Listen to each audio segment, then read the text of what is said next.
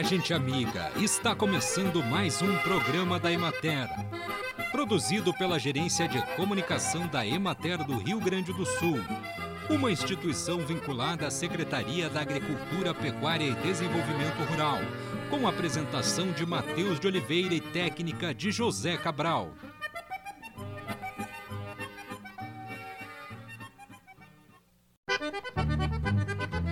Março é o mês em que se comemora o Dia Internacional da Mulher e é também dedicado à campanha Março Lilás, que tem como propósito conscientizar a população sobre a prevenção do câncer do colo do útero. Para prevenir o câncer do colo do útero é necessário usar preservativo em todas as relações sexuais. A prevenção primária do câncer do colo do útero está relacionada à diminuição do contato com o papiloma vírus humano. A transmissão ocorre por via sexual. Em consequência, o uso uso de preservativo, camisinha masculina ou feminina durante a relação sexual protege parcialmente do contágio e lesões do HPV, que também podem ocorrer na vagina, ânus e pênis.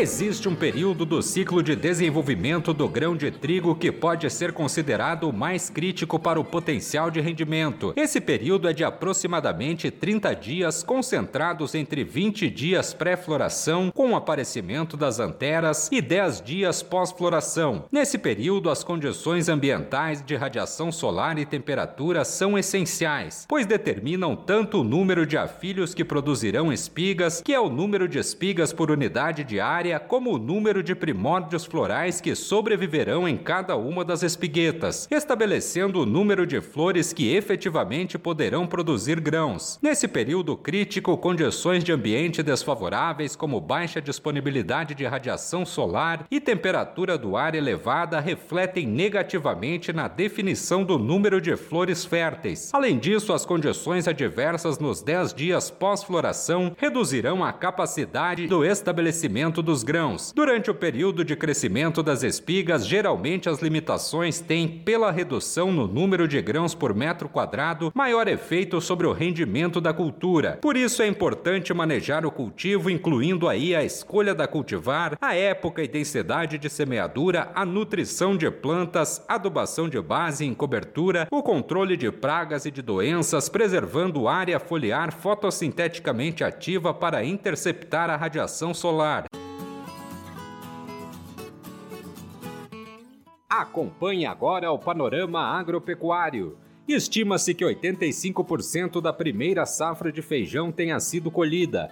A produtividade estimada atualmente é cerca de 1.100 quilos por hectare, representando redução de 34% na produção planejada. As lavouras remanescentes são mais concentradas na regional da Emater de Caxias do Sul, onde o índice de colheita ainda não alcança 50%. Nos campos de cima da serra, as primeiras lavouras semeadas estão maduras por colher e produtores aguardam apenas o tempo seco para a diminuição da umidade nos solos que possibilite o acesso de máquinas nas lavouras para iniciar a colheita. A expectativa atual de rendimento é favorável, com pequena redução em relação à expectativa inicial, efeito da estiagem no início do desenvolvimento da cultura. Na regional da Emater de Pelotas, a colheita alcançou 90% dos cultivos. Restam a campo 4% maduros, 2% em enchimento de grãos, 2% em floração e 2% em desenvolvimento vegetativo.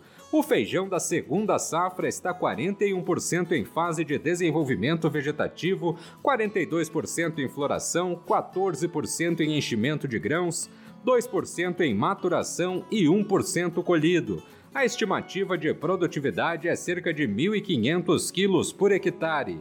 O cultivo de feijão em segunda safra mostra-se uma importante alternativa de produção após os meses de estiagem, especialmente nas regionais da Emater de Erechim, Frederico Westphalen e Soledade. Na região de Erechim, a cultura está em floração com bom estado sanitário e deverá atingir o pico de colheita entre 15 de abril e 1 de maio. Na região de Frederico Westphalen, 70% do cultivo está em fase de germinação e desenvolvimento vegetativo, 20% em floração e 10% em enchimento de grãos. Após dois anos de cancelamento devido à pandemia da Covid-19, a maior feira do Brasil voltada à agricultura familiar, a Expo Agro Fubra, foi realizada na semana passada em Rio Pardo. No período de 23 a 26 de março, o público pôde visitar o Parque de Exposições da Expo Agro Fubra em Rincão del Rei e conferir as novidades do setor. Presente desde a primeira edição da feira, a Emater apresentou o tema Inovação e Tecnologias da Informação e Comunicação em 20 parcelas temáticas distribuídas em uma área de 12,1 mil metros quadrados. A jornalista Raquel Aguiar foi até a feira e conversou com a extensionista Lisandra Mergen sobre o espaço dedicado às plantas condimentares. A Emater, preocupada com a segurança e a soberania alimentar das famílias, trouxe para a Expo Agro a Fubra um jardim suspenso, onde nós temos plantas condimentares. Lisandro, o que a Emater apresentou aqui? Bem, no espaço aqui da cozinha da Expo Agro, a Emater apresentou ah, o cultivo de plantas condimentares, medicinais e aromáticas em pequenos espaços que podem ser cultivadas em, tanto no meio urbano quanto no meio rural.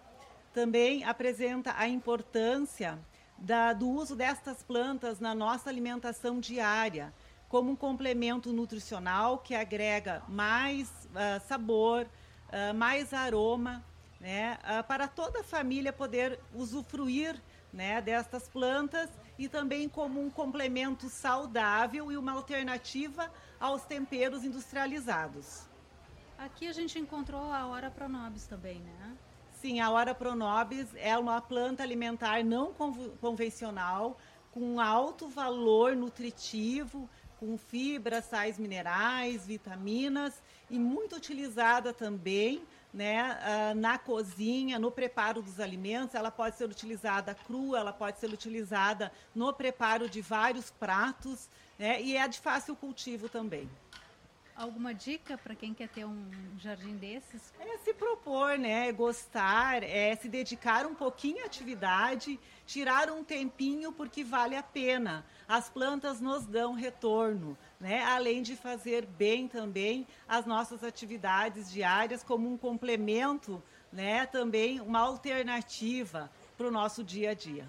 E em qualquer espaço nós podemos ter. São diferentes espécies, né? Muito bem aqui apresentadas né? É, e então podendo ser utilizadas por todas as pessoas da família. Então temos assim todas essas alternativas aonde você poderia cultivar até no apartamento, se fosse o caso, né? Desde que você tenha disponibilidade e vontade, que eu acho que são duas coisas, né? Tirar o tempo e se disponibilizar. Porque até com uma atividade, né? Importante. É até desestressante, né? É, isso para tirar o estresse. Hoje em dia as pessoas, nós vivemos muito estressados e então eu acredito que isso para mim faz muito bem, mas normalmente as pessoas que se dedicam a isso, elas só tiram benefícios, né?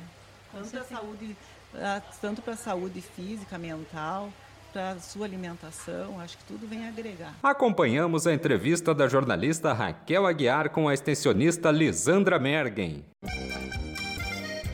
O expressivo número de casos de dengue e a larga distribuição do inseto transmissor pelo Rio Grande do Sul levam a Secretaria Estadual da Saúde a reforçar junto à população as medidas de prevenção. A principal ação é a eliminação de locais com água parada que servem de pontos para o desenvolvimento das larvas do mosquito. Os depósitos preferenciais para os ovos são recipientes domiciliares com água parada ou até nas paredes deles, mesmo quando secos. Os principais exemplos são são pneus, latas, vidros, cacos de garrafa, pratos de vasos, caixas d'água ou outros reservatórios mal tampados, entre outros. E assim encerramos mais um programa da Emater. Um bom dia a todos vocês e até amanhã neste mesmo horário.